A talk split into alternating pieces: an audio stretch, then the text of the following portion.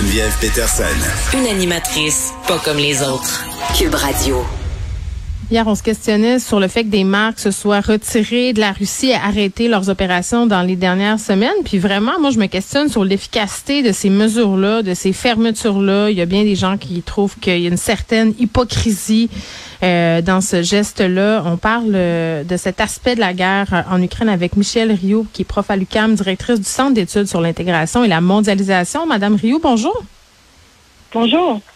Bon, des entreprises, très grandes entreprises d'ailleurs, le McDo, H&M, Ikea, euh, ce ne sont pas des PME, là. Euh, cessent leurs activités en Russie. Euh, la première raison que vous voyez à tout ça, c'est quoi? Est-ce que c'est A pour la sécurité ou B peut-être pour une question de relations publiques? Ben, c'est sûr qu'il y, a des entreprises qui sont presque obligées, il y a des secteurs là, qui sont obligés parce que euh, euh, les gouvernements vont, en appeler de, leurs actions. Euh, donc, on l'a vu dans plusieurs secteurs. Il y a des secteurs que on voit que c'est plutôt une pression de l'opinion publique. Et donc, là, les entreprises font face à un risque de réputation, réputationnel. Et donc, c'est sûr qu'ils vont essayer de d'éviter la mauvaise publicité. Euh, c'est évident qu'il y a un aspect de calcul à ce niveau-là. On ne veut pas être la dernière entreprise à sortir de Russie euh, quand toutes les autres sont. Euh, et donc là, il y a un calcul économique ensuite là. c'est-à-dire comment on perd en Russie versus comment on pourrait perdre ailleurs, parce que c'est ça, avec le risque réputationnel, ça va aussi avoir des répercussions sur les, les chiffres d'affaires des entreprises. Mais je vous dirais que ça, c'est un petit peu, je veux dire, euh, le, risque, je veux dire, le côté un petit peu cynique de la chose, mais je pense qu'il y a aussi toute une prise de conscience là euh, dans le capitalisme contemporain. C'est-à-dire, ça fait longtemps qu'on se demande est-ce qu'on doit faire des affaires avec n'importe qui, peu importe, euh, sans égard au comportement de, de, de ben, des entreprises ou des, des États. J'ai envie de vous dire, euh, Madame Rio, que ça paraît bien de se retirer de la Russie en ce moment euh, pour des grandes marques comme ça, alors qu'on continue à officier en Arabie Saoudite, en Chine euh, et partout dans des endroits où on a peu de considération pour les droits humains. Moi, appelez ça cynisme si vous voulez, mais ça me fait quand même sourciller. Puis je comprends, tu sais, qu'à un moment donné, je, le crois, la partie prise de conscience, mais admettons que pour le fait d'être conséquent, on repassera là.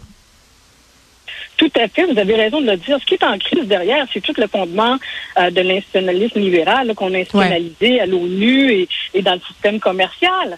Euh, je veux dire, ça fait euh, ça fait depuis euh, l'après-guerre hein, qu'on voulait justement désarmer les pays, faire du commerce pour créer de l'interdépendance, pour mm. justement faire valoir les droits humains, les démocraties.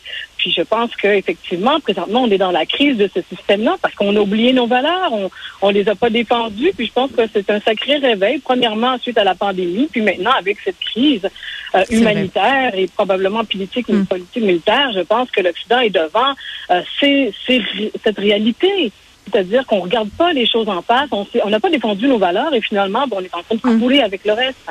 Mm. Puis il y avait une question euh, qui me venait tout en vous parlant. Là. Je sais que ces marques-là se sont retirées physiquement, mais la vente en ligne, j'imagine que ça doit être stoppé aussi, parce que si je ne peux plus aller au H&M, par exemple, à Moscou, mais que je peux me commander tous mes vêtements quand même, ben c'est un coup d'épée dans l'eau. J'imagine que toutes les opérations commerciales sont stoppées. Là.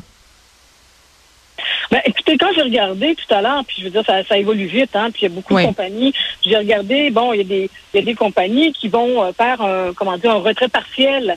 Euh, Par mm. exemple, son concept McDonald's, il n'y a, plus de vente, mais je veux dire, ils vont payer les, les travailleurs, euh, les employés de McDonald's.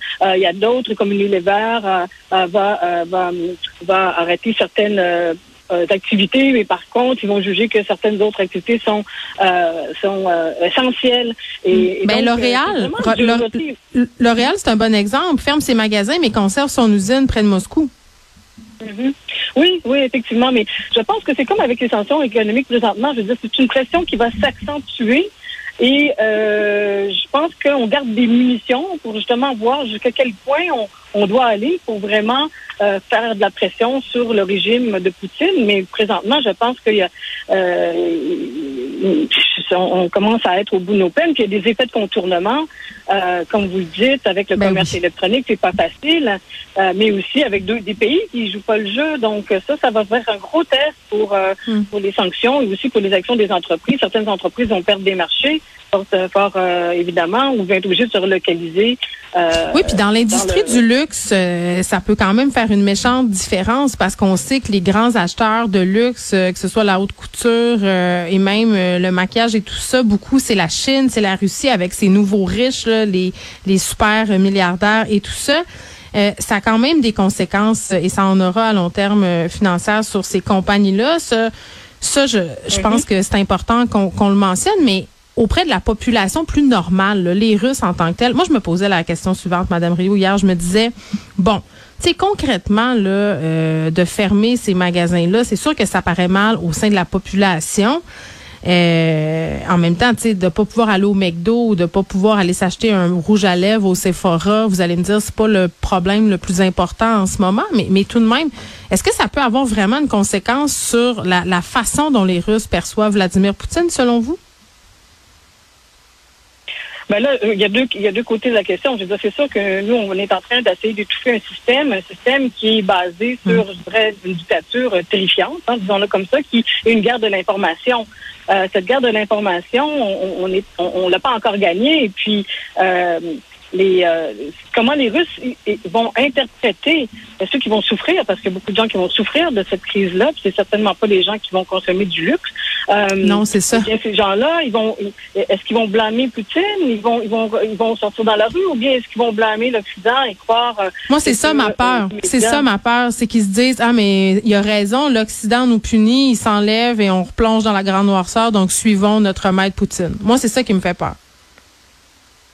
Tout à fait, mais là, c'est comme je disais, c'est la guerre de l'information. Et cette guerre de l'information, mm. ça aussi, on ne veut pas réguler les GAFA puis les, les, médias sociaux, etc. Mais je veux dire, il y a, y a un, grand ménage à faire sur l'organisation des, des médias euh, au niveau mondial et puis euh, sur ce qui peut circuler et puis comment on peut contrôler euh, et valider les informations. C'est un grand, grand problème. Et maintenant, on voit que ça peut être un problème, pas juste un problème d'information, mais un problème d'information qui est une arme dans une guerre non seulement mm. idéologique, mais aussi une guerre euh, euh, militaire là, sur le terrain. Donc, euh, mais derrière tout ça, je pense que c'est c'est la question du profit. On a, on a vraiment alimenté ce régime depuis des années sans penser aux conséquences. Et présentement, bon, on est en train de vivre avec.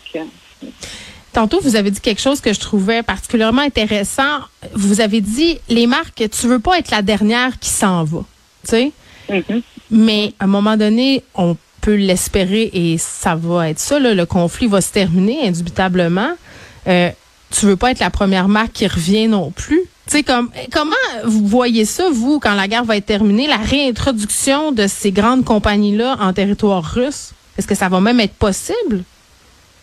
Ben, c'est certain que c'est certain que dans leur calcul, ils doivent faire ça, c'est-à-dire le coût de sortir, le coût de re-rentrer, euh, ne pas être la dernière, mais en même temps, peut-être pas être la première. Puis, mais je vous dirais que l'issue, l'issue du conflit va vraiment sceller. Je veux dire, c'est vraiment l'issue. Est-ce qu'on va on va vivre dans un monde où l'occidental, euh, je veux dire, le, monde occidental, l'internationalisme libéral est en perte de vitesse et a, pris une grosse claque, là, je dirais, une grosse débat?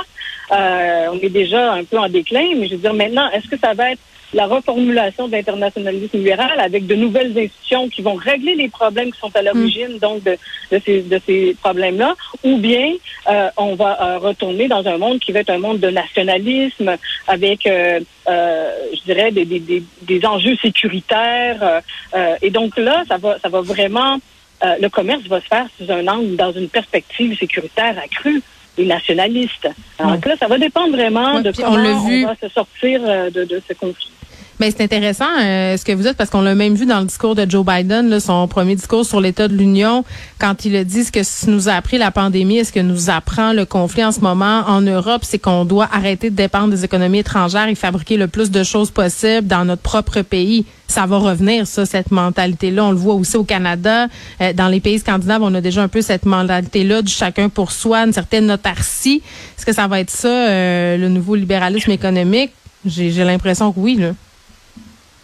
Oui, mais c'est de la tentation. Mais je vous rappellerai que euh, après la, Seconde Guerre mondiale, on est sorti de ce nationalisme économique qui dérivait vers les, les tentations euh, impérialistes et euh, bon le, totalitaires du nazisme. Donc, on, a, on a essayé de sécuriser les nations pour justement leur permettre d'avoir des relations plus stabilisées au niveau international. Maintenant, qu'est-ce qu'il va falloir faire? Il va falloir aller beaucoup plus loin parce que le monde a tellement changé. On est dans un monde dématérialisé avec le commerce électronique, avec des volatilités, euh, des interconnexions de plus en plus complexes. Euh, il va falloir avoir un ordre euh, économique mondial beaucoup plus robuste pour justement que ces nationalismes-là dérivent pas vers des conflits encore plus euh, redoutables. Oui, puis il y aurait toute la question des crypto-monnaies euh, qui sont en train de poindre à l'horizon de plus en plus. Puis ça, on pourrait vous réinviter pour en parler, euh, Madame Rio. C'était fort intéressant. Merci, Michel Rio, qui est prof spécialiste de l'intégration et de la mondialisation.